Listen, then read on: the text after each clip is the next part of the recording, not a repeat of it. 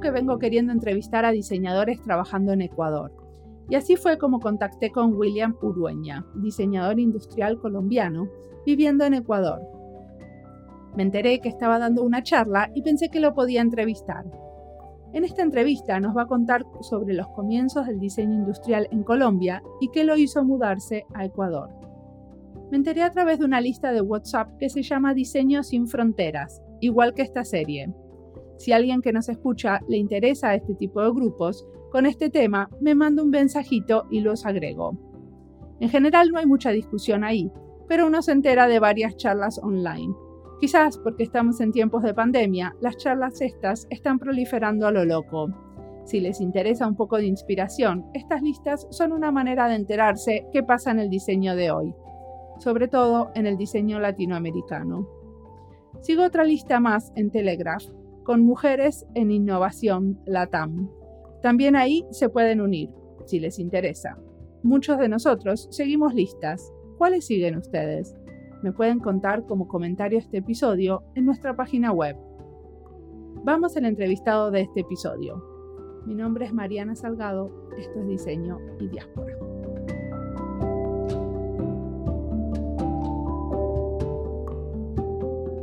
Mi nombre es eh, William Urueña, soy de, formación diseñador industrial. Eh, posteriormente hice una especialización en salud ocupacional con énfasis en ergonomía y recientemente recibí la maestría en gestión de diseño. Eh, mi formación siempre ha sido en, en universidades públicas, las dos primeras en la Universidad Nacional de Colombia y la segunda en la Universidad de La Habana en Cuba. Wow, pero vos sos ecuatoriano, ¿cierto? No, yo soy colombiano residente en Quito, Ecuador, hace 20 años. Wow.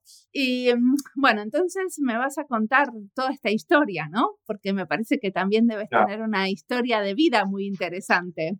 ¿Qué es lo que te fue llevando por un lugar y por el otro? Sí, a ver, eh, yo soy de las primeras eh, promociones de diseñadores industriales en mi país, en Colombia. Digamos que soy, estoy entre los primeros 500. En mi país, en ese entonces, en los 90, no había una demanda del diseño industrial. Incluso, bueno, ya ha logrado su madurez en este momento en ese país. Y tengo un buen eh, trabajo, un buen promedio, digamos, en la, en la universidad y a los estudiantes que tienen esos promedios les dan una beca de estudios, pero además también les invitan a ser docentes. Entonces, eh, yo hice las dos cosas, docente ocasional en la universidad, en la Facultad de Artes, en la Universidad Nacional de Colombia, y eh, a partir de ahí eh, estuve trabajando en diferentes áreas, ¿no? Trabajé dependiendo la necesidad, lo iban a uno moldeando, digamos, lo iban haciendo. En la Universidad Nacional hay una metodología muy interesante que es de, este filósofo matemático que fue alcalde y político actualmente, que se llama Antanas Mocus, que nos enseñó que la mejor manera de, de enseñar a un docente nuevo a impartir eh, buena docencia era cargando maletines, es decir, que había que estar con un maestro que permitiera conocer todas sus metodologías y todo su proceso. En ese acompañamiento estuve entonces con un ingeniero de suelos muy importante en Colombia que me enseñó todo el, área de acabados superficiales en arcillas, en cerámicas y galvanoplastia. Entonces mi área en diseño industrial en ese momento eran los acabados superficiales. Posteriormente se abrió por primera vez en Colombia un posgrado interdisciplinario y ese posgrado interdisciplinario eh, quería cubrir la necesidad de una política pública en salud ocupacional. Entonces eh, se convocó a ingenieros, médicos, enfermeras, psicólogos y diseñadores industriales a participar en este posgrado. Y como yo tenía una beca de posgrado, la apliqué ahí y entonces terminé haciendo una especialización en salud ocupacional y mi área interdisciplinaria iba a ser la intervención de los puestos de trabajo. Yo iba a configurar, preconfigurar los, eh, los puestos de trabajo y basado sobre todo en la fuerza o, la, o en la, digamos, fortaleza de la ergonomía física. Entonces es así como me hago saludista ocupacional y eso me permite ir un poco más al, al mercado. Como no había demanda de diseñadores, esto me abre mejores posibilidades con muchas dificultades porque la gran pregunta era, está muy claro las otras disciplinas metidas en un espacio de salud y seguridad en el trabajo, pero era muy raro ver a un diseñador industrial o a los diseñadores industriales en este campo. Y entonces fuimos abriendo espacio y se empezaron a generar eh, precisamente esos espacios para poder ejercer. Y ahí entonces tuve eh, posibilidades de hacer grupos, ¿no? Interdisciplinarios con otros colegas para hacer precisamente análisis de puestos de trabajo. Y ahí ya empecé a trabajar con Novartis, con eh, Unilever Andina y con otras multinacionales que en ese momento requerían de los servicios de salud ocupacional. ¿Y qué hacían? ¿Qué diseñaban en ese momento? Bueno, mis compañeros, algunos entraron a unas empresas que estaban entendiendo un poco que el diseño podría ser una herramienta para innovar y, competir, como Challenger, ¿no? que era una empresa colombiana que se dedicaba a mm, fabricar electrodomésticos. Entonces apostó un poco a la creatividad nacional y contrató como a unos cinco o seis colegas míos. Los demás estábamos haciendo un poco de trabajo aquí, un poco de trabajo allí, y muchos huyeron ¿no? de, la, de la profesión porque pues al, a la postre, al cabo del año, año y medio ya no, ya no encontraron. Y entonces había una particularidad en la Universidad Nacional y es que nos enseñaron a hacer diseño gráfico por si las moscas, es decir, por si el trabajo del, del, diseño industrial no nos iba a dar. Entonces, eh, entre docencia y ejercicio profesional de la salud ocupacional, empezamos a hacernos conocer. Eso es, ¿no? Eh, es importante también resaltar la oportunidad que nos dio la academia. Entonces, no sé si cortamos ahí, te hablo un poquito de eso, porque es que ahí nace también una cosa muy, muy importante que es la que me trae a Quito quiero, quiero saber qué fue esa cosa muy importante que te trajo a Quito. algo que sucedió en mi academia, los, eh, los fundadores de, la, de mi academia eran todos arquitectos que venían, como en la mayoría de países de América Latina, fundando el diseño o trayendo el diseño, sobre todo industrial, a través de cursos de profundización de los programas de arquitectura.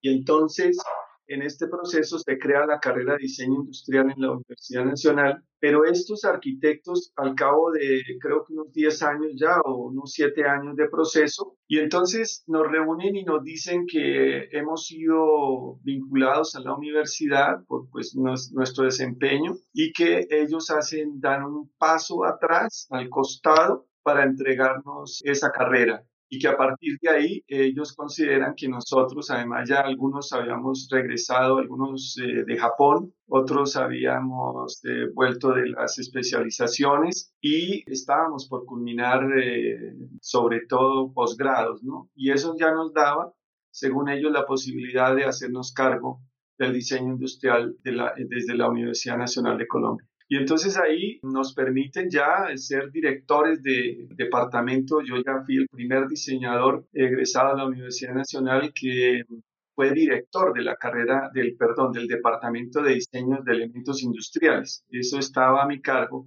todo el cuerpo docente. Y entonces a partir de esa, de esa oportunidad eh, hicimos un laboratorio de ergonomía, modifiqué las condiciones de trabajo de mis colegas y desarrollé un, trabajo muy importante con un docente que en ese momento ya tenía, digamos, unas conceptuales bajo un marco teórico de la carrera de diseño industrial, que era el maestro Jaime Franqui. De este esquema, de esta oportunidad, vino un problema fuerte de la industria colombiana, dada la apertura económica que generó el doctor Julio César Gaviria cuando fue presidente neoliberal, que hizo apertura económica y esta apertura económica incidió fuertemente en, la caída, eh, se acabaron muchas industrias nacionales.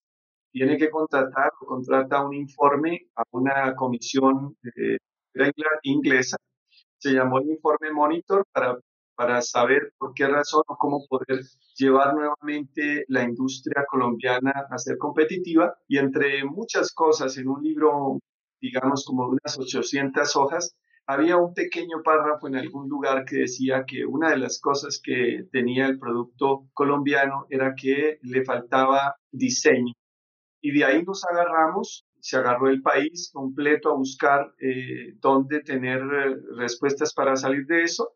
Y para no alargarte, vino una serie de personajes y de instituciones europeas, como el Instituto de Innovación de Milán, vino gente de Francia, creo, estuvo gente de Brasil, de España, ofreciéndole al Estado, pues, eh, modelos para poder hacer que el diseño fuera factor de desarrollo, eh, innovación y competitividad sin alargar más las cosas, en ese momento entonces se decide, después de algún tiempo, la Universidad Nacional desde su departamento se opuso a la incidencia extranjera foránea para eh, indicar el camino de, la inserción del diseño en el aparato productivo. Y el gobierno nos pone atención y, hace y genera la primera política pública importante en mi país, que fue el Sistema Nacional de Diseño y en ese Sistema Nacional de Diseño lo que hizo fue integrarnos a todos, tanto a nacionales como extranjeros,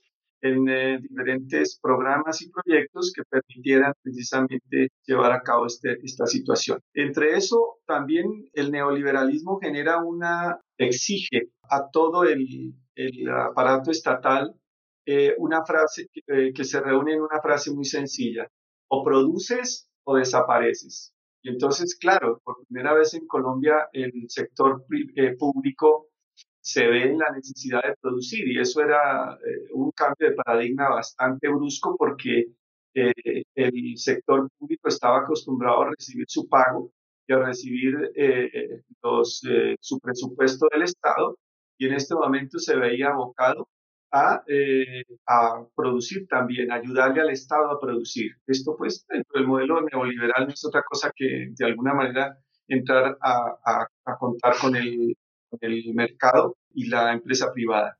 ¿Y cómo fue que esto te lleva a Quito? A ver, sí, estoy muy lejos. Eh, pues ya cerca, estoy ya cerca. Mira, eh, entonces, ¿qué sucede? Pues estando al frente de esta situación, generamos un departamento que se llamó de Relaciones Interinstitucionales al frente de Jaime Franqui. Él genera todo el proceso de contestación y de ofertas al Sistema Nacional de Diseño y también creamos desde la Universidad Nacional un proyecto paralelo al político que fue la red, Latino, la red nacional de diseño para la industria. Y paralelamente a eso, como había que producir, diseño era una carrera y una disciplina reciente, entonces todas las facultades se activaron y había una experiencia grande de vinculación, daban servicios a la empresa privada y al Estado. Entonces, ese modelo se copió en la Facultad de Artes.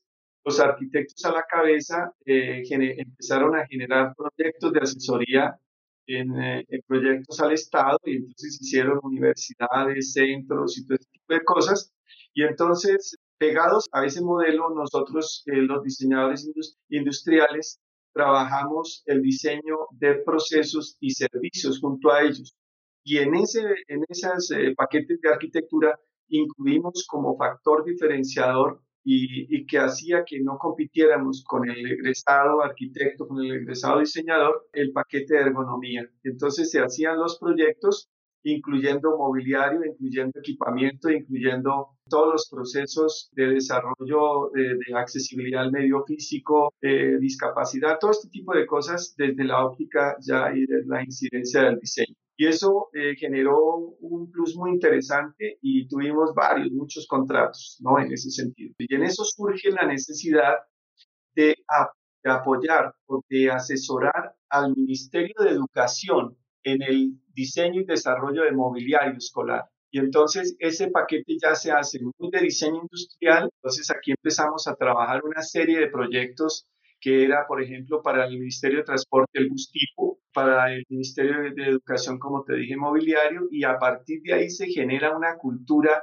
que ellos nos dan sobre ergonomía aplicada al producto, sobre todo ergonomía física, Y entonces el gobierno encuentra en la facultad y en el diseño industrial, en este departamento, aliado en términos de que se le hace el diseño y desarrollo, se le hace, se le hace la, los contenidos de las licitaciones públicas y a partir de, la, de, hacer las licitaciones públicas se hace evaluación de los oferentes, asesoría o interventoría en producción y después seguimiento eh, del mueble en el usuario para volver otra vez a sacar manuales y todo este tipo de...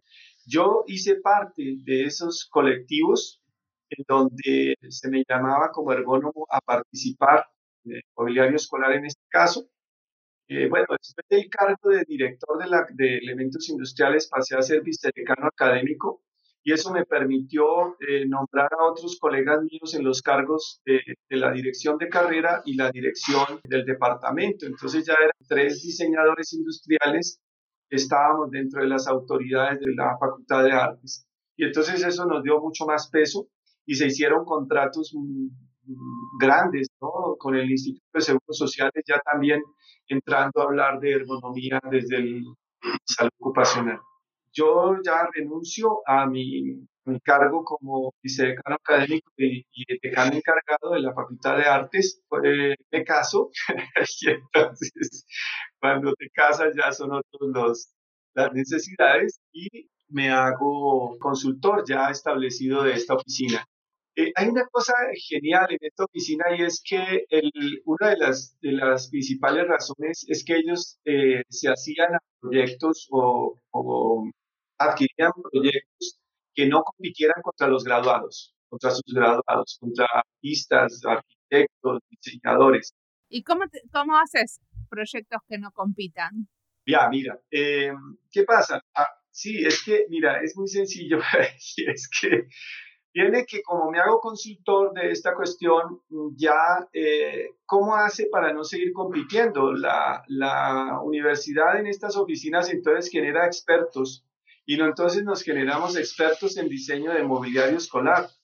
Y entonces ya nos dice, mire, ya no sigan en la oficina, creen sus propias organizaciones, del servicio a la empresa privada y también a nosotros. Entonces ahí salimos a hacer.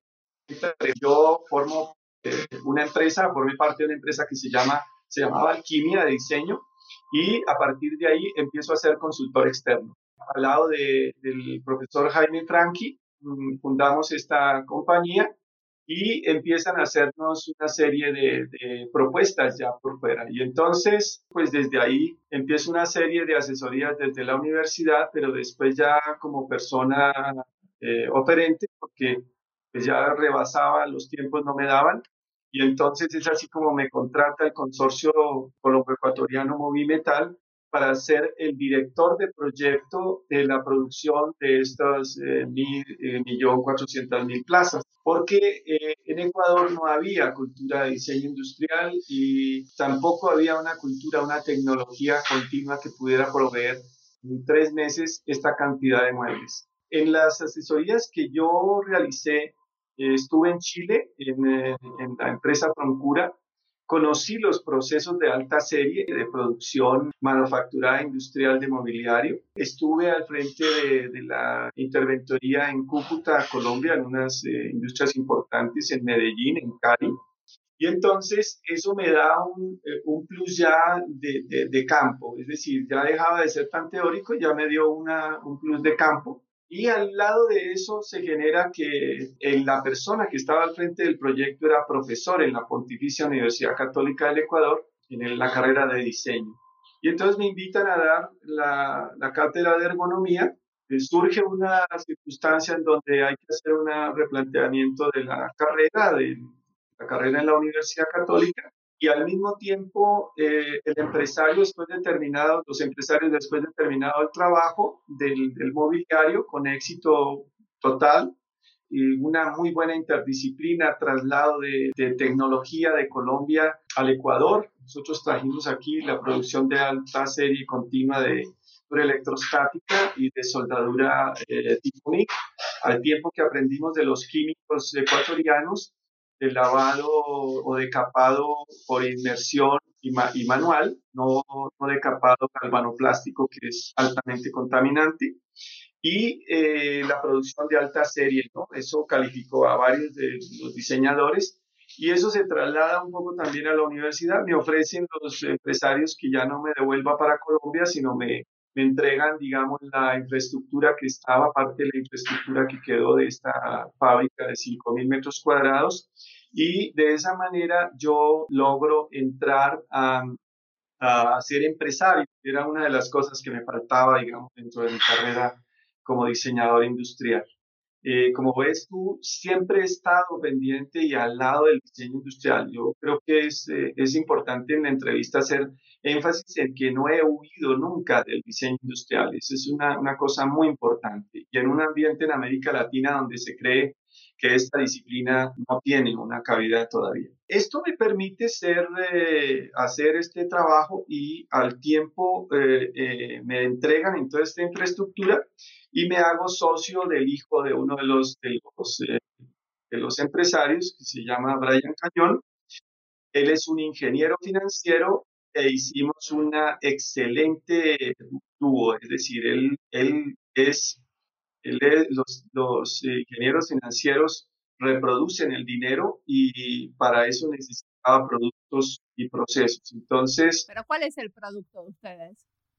El producto de Notria S.A., eh, nosotros hacemos un estudio de mercado y de hacer pupitres y eh, logramos entender que lo que necesitaba el país era un mueble eh, de metal y madera para jóvenes. Esto hicimos todo un proceso, para hablarte más corto, eh, nos enteramos de que se casaban 2.500 parejas diariamente en el país, que no había una oferta, las, las, las, unidades de vivienda eran muy pequeñas o al lado de sus suegros o, o, familiares y entonces empezamos a manejar un mueble, en el país había un mueble robusto digo robusto no de diseño, sino eh, en bloques de madera eh, natural, devastando gran parte de esta Amazonía y eh, con tallados y una cantidad de, de, barroco que es propio de nuestra cultura pues apetecido por los padres de familia de estos chicos. Entonces lo que hicimos fue un híbrido porque quien regalaba los muebles de sala y de comedor y de alcoba a estos recién casados pues eran sus padres pero sus padres eh, escogían un poco ese tipo de mobiliario. Entonces hicimos, empezamos a generar y a ver esa cultura del, del uh, churo, ¿cómo se llama? Del, de los, eh, bueno, unos elementos que eran típicos de acá. Entonces eso fue algo fascinante porque fueron unas variables estéticas espectaculares que nos permitieron y en eso pues fue Adriana la que, la que se dedicó exclusivamente al diseño y desarrollo de productos, yo me, me dediqué a la gestión del diseño en esa, en esa organización.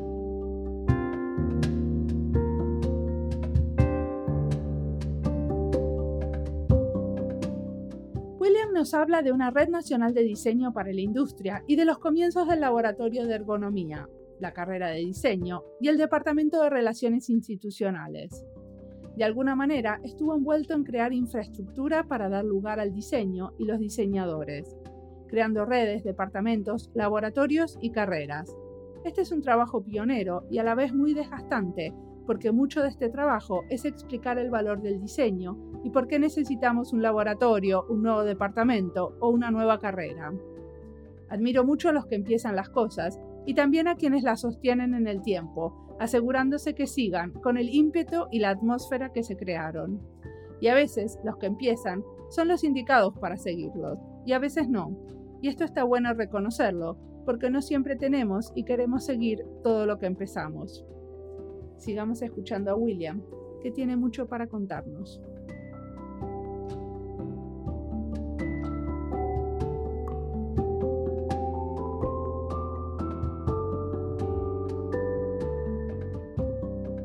decime una cosa, quiero que hablemos un poquitito también de la cámara.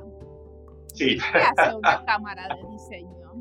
Me mm. interesa porque hasta ahora nunca entrevisté a alguien que es el presidente de una cámara de diseño. Sí, mira, bueno, hay un paréntesis que te quiero hacer. Yo me hice gestor de diseño porque en ese sistema nacional de diseño hicieron una selección nacional de diseñadores en Bogotá, digamos, y nos enseñaron a hacer auditorías estratégicas de diseño. Y entonces el Ministerio de Relaciones Exteriores levantó un interés de 100 empresas y eh, nos vinieron un, un, un instituto de, vino un instituto de innovación de España y nos enseñó a hacer auditorías estratégicas de diseño a los colombianos. Diseñamos nuestro propio eh, formulario, nuestro método técnico y procedimiento y así fui auditor estratégico de diseño de 14 empresas de metalmecánica en Bogotá. Ojo porque todo eso lo traslado a Quito, es decir, yo tengo un conocimiento que eh, traslado, digamos, al, al, a la industria ecuatoriana que pues está en relación con Colombia, en ese momento tenía un retraso pues de algunas décadas. Y entonces pues yo soy, digamos, de alguna manera un pionero ahí en este, en este proceso. Bien, vamos a la Cámara, vamos al gremio. Eh, logro hacer, eh, destacarme y, y triunfar como empresario nosotros llegamos a tener el liderazgo en el mercado con ventas superiores a un millón de dólares anualmente en una infraestructura relativamente pequeña. Eh, trabajamos una mezcla de ganar licitaciones públicas del Estado y al mismo tiempo abrimos la oferta de producto al público, que eran estas camas, eh, salas, comedores, alcobas. Al tiempo que hacía industria, yo era profesor en la Universidad Católica. Pero como me hice experto en la licitación pública eh, ecuatoriana, poco a poco me di cuenta que quienes tenían los privilegios y tienen los privilegios de contrataciones importantes, estoy hablando de 40, 100, 200, mil millones de dólares, son todos las disciplinas tradicionales, los médicos, los eh, abogados, los ingenieros y los arquitectos y los diseñadores eh, no aparecían por ninguna, por ninguna parte. Las licitaciones públicas teníamos que contratar a, ingenieros para que firmaran las licitaciones. Teníamos que eh, ser auditados por ingenieros y arquitectos que no sabían de lo que era el mobiliario, que no sabían de lo que era la producción en serie. Un arquitecto conoce muy bien lo que es construir pero no tiene ni bueno, tiene muy poca idea de lo que, eh, de lo que es producir y confunde, eh, hace construcción en producción. Entonces teníamos una gran cantidad de problemas en este sentido. Entonces, eh, entro a la academia, encuentro que el grupo académico de ese entonces estaba con las mejores intenciones buscando hacer un perfil de diseñador que pegara la, al aparato productivo del Ecuador y se genera una cantidad de ensayos con el diseño que eh, vienen un poco de la mano con este boom de, de Gibbon Siepe de, hablar del diseño integral, que era que uno en, en América Latina tenía que diseñar de todo para sobrevivir. Entonces éramos arquitectos, éramos diseñadores gráficos, diseñadores de vestuario y moda, diseñadores de todo lo que se te pusiera por delante. Y entonces, pues eh, bueno, entro con la experiencia que traía de Colombia, eh, me, llaman a colaborar en la Pontificia Universidad Católica del Ecuador, no solo como docente, sino como directivo y en la reforma de, de la carrera. Y genero entonces una serie de, factores de cambio en esta, en esta carrera, pero eh, eso hace que yo conozca la realidad, mucho de la realidad del diseño, sobre todo en, su ejercicio, porque genera una red latino, eh, genera una red nacional de diseño de las cinco, las cuatro eh, sedes de la Pontificia Universidad Católica del Ecuador. Eso hace que yo tenga que entrar a mirar qué hacen los diseñadores, quiénes lo forman, cómo están sus, sus, planes de estudio, por qué tienen esos perfiles, etcétera, etcétera. Después viene este boom de la ley de de la Ley Orgánica de Educación Superior, que hizo un remesón y un cambio total en la, en la forma como se hacía la, la formación de cuarto nivel y de tercero y cuarto nivel en el Ecuador y entonces se exige ahí un cambio a maestrías, todo el mundo tiene que tener maestrías, doctorados y eh, eso eh, genera que también había que hacer asociatividad ya no podíamos evaluarnos nosotros mismos, entonces había que hacerlo con los pares, entonces creo una, eh, en, ayuda de la Universidad Católica, creo la red de diseño nacional de, de, universidades de diseño que se llama RUT, y eso me permitió a través de cinco encuentros conocer todavía más de todo este proceso.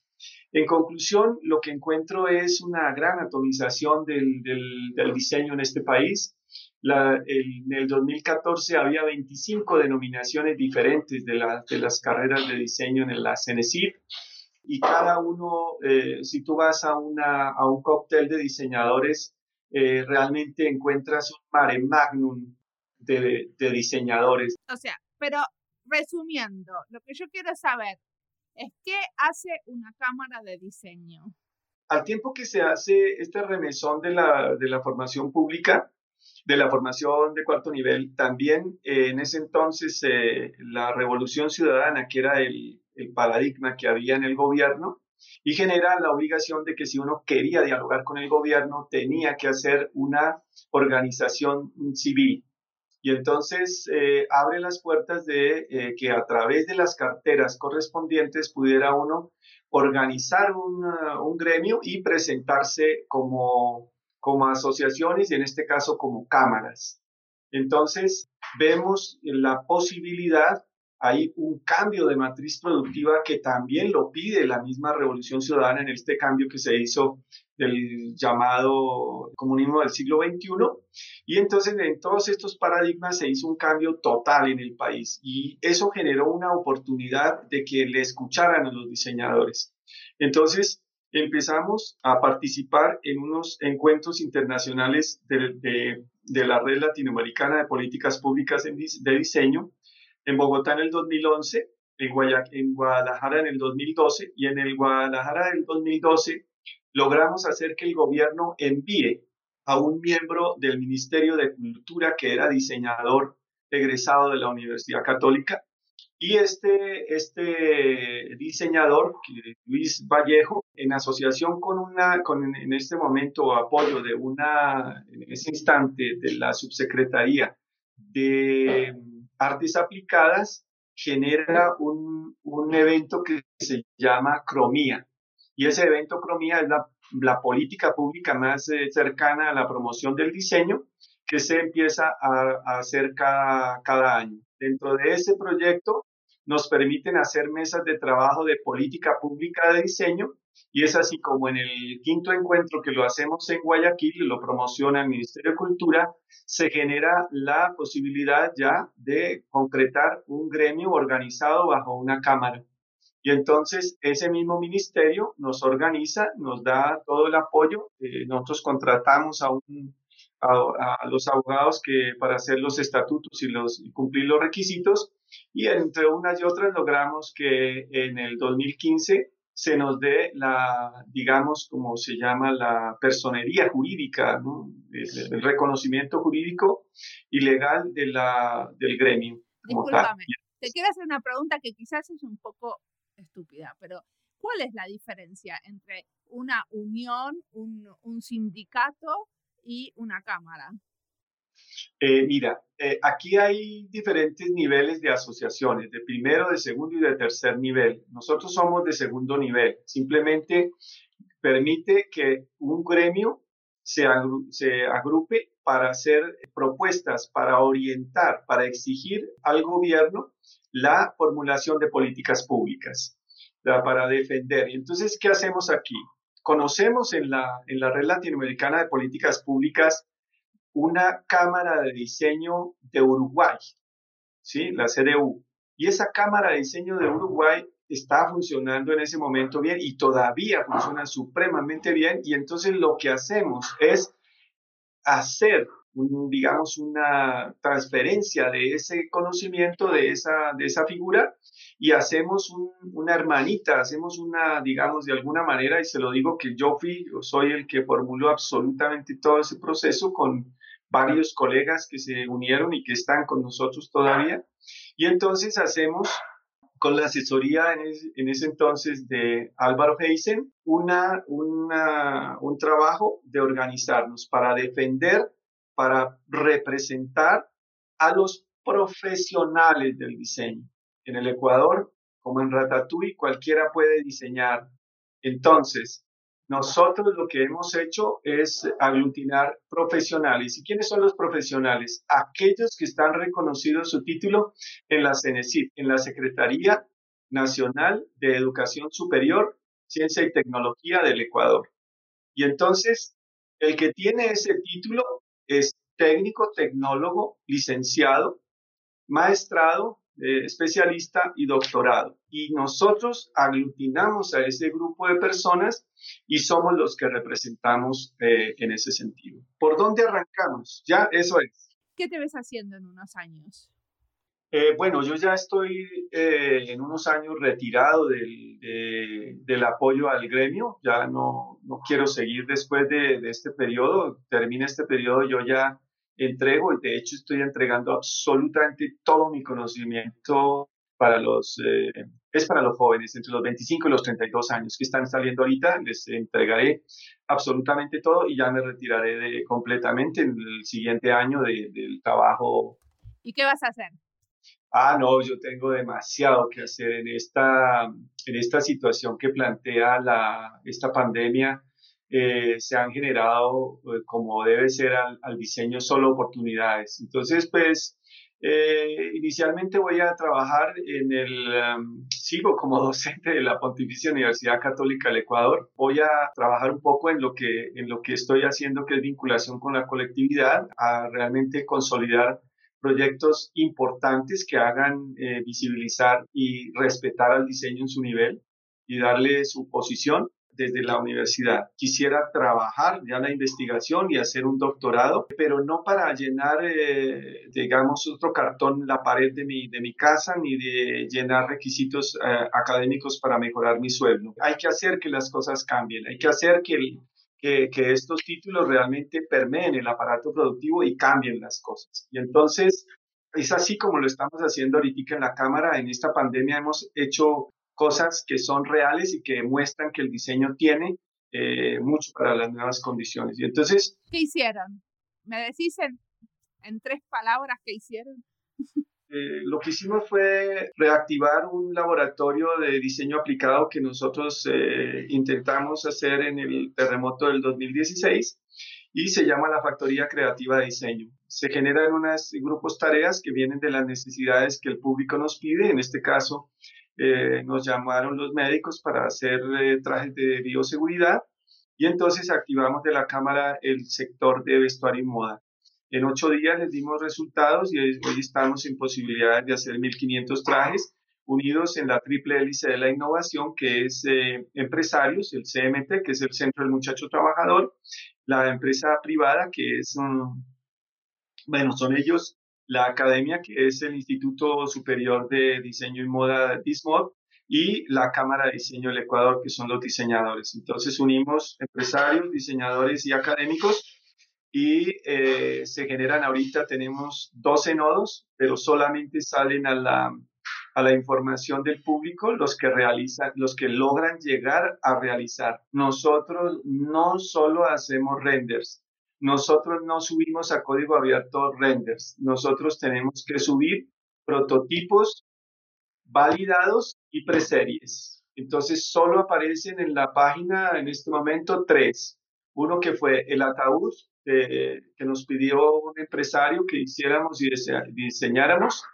Eh, está por salir la segunda versión porque el que hicimos es el normal, tradicional el que pide todo el mundo. Eh, hicimos los trajes de bioseguridad con botas y validado en uno de los por un grupo de médicos y en el hospital. El lavado y desinfección y todo se puede reusar, no es desechable y eh, eso se subió a código abierto. Hicimos uno muy interesante de, de una experiencia que ya tenían unos eh, diseñadores, es Lucho Vallejo, y Paula Astudillo, que generaron unas cartas que se juegan en diciembre aquí. Es un juego que se llama 40, es famosísimo, se paraliza, eh, digamos, la, la, sierra jugando este, este, estas cartas. Y entonces ellos hicieron hace ocho años un proceso de, de hacer estas cartas y para la CADE, para la Cámara en este momento y la gente en pandemia, pues generamos una, un torneo digital para que la gente pues hiciera jugar a cartas desde su casa con sus amigos, con sus hermanos. Muy bueno. ¿Y qué cosas te inspiran en este momento? Es mi última pregunta. Ya, a mí me inspira profundamente la, la, vida, la, el, el, diseño circular, es decir, eh, la, la simplicidad de la vida. Me, me parece que es la oportunidad de volver a hacernos sencillos, de volver a hacernos esenciales, ¿no? Quitar esa gran cantidad de arandelas que nos pusieron y de demandas y consumo que, que pues al planeta lo tiene bastante mal. Y, arraigado más que nunca al diseño industrial. Eh, hay, que, hay que dejar en Latinoamérica de regresar a sitios de donde nunca hemos ido. Eso lo dijo una profesora, no sé si fue, bueno, en, una maestría de teoría de diseño, de historia en la Universidad Nacional, porque los latinoamericanos no, no fuimos a la modernidad, estábamos camino y nos devolvimos, porque los latinoamericanos vamos siempre a sitios a donde no, nos regresamos de sitios a donde nunca nos hemos ido. Al principio de este siglo, con todas las buenas intenciones, los fundadores del diseño fueron al diseño industrial, pero se regresaron y entonces generaron aquí el, el famoso diseño de productos que con ciento y pico de años de brecha tecnológica que hoy en Europa tú sí vives de un render. En América Latina o al menos aquí en Quito o en Ecuador te mueres de hambre haciendo renders. Tienes que hacer diseño industrial, tienes que hacer diseño y desarrollo, tienes que llevarlo de la cuna a la cuna. Tienes que realmente comprometerte con todo el ciclo.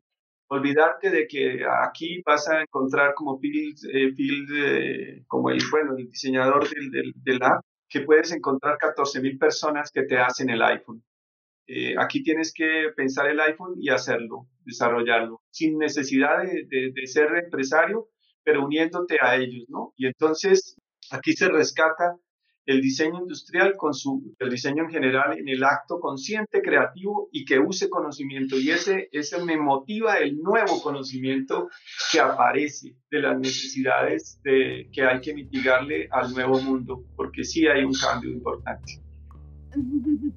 estuvo, estuvo buenísimo, muchas gracias.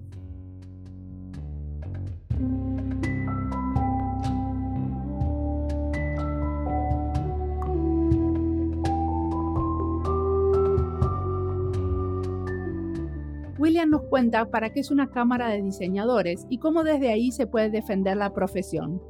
Hay muchas maneras de agrupar diseñadores. Las cámaras también son un lugar de construir redes y comunidad, igual que los sindicatos o los cabildos de diseño que proponían los chilenos en episodios anteriores. Y lo importante es cómo hacer las cosas juntas. Si nos sirve la figura de una cámara, genial. Si otros prefieren agruparse en una cooperativa, un sindicato, un cabildo, también es genial. Para mí lo importante es que nos apoyemos para tener más fuerza en lo que hacemos, que tengamos redes para aprender de pares y defender los derechos de los que trabajamos en esto y sobre todo haciendo un trabajo transparente, transversal y transdisciplinario. Los diseñadores venimos de muchos lados y vamos a otros lugares.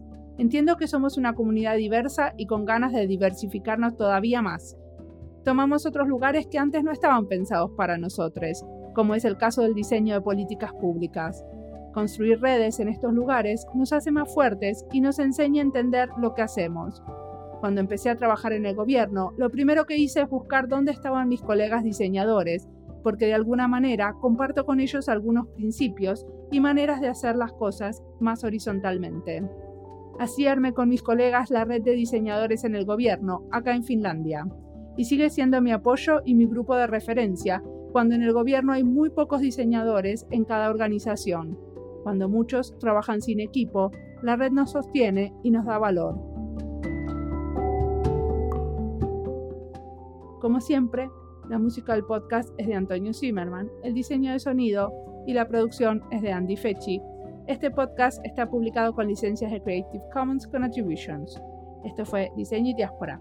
Pueden seguirnos en nuestras redes sociales en Instagram y Twitter o visitar nuestra página web diseñoydiaspora.org. No olviden recomendarnos. Nos escuchamos en la próxima. Chao.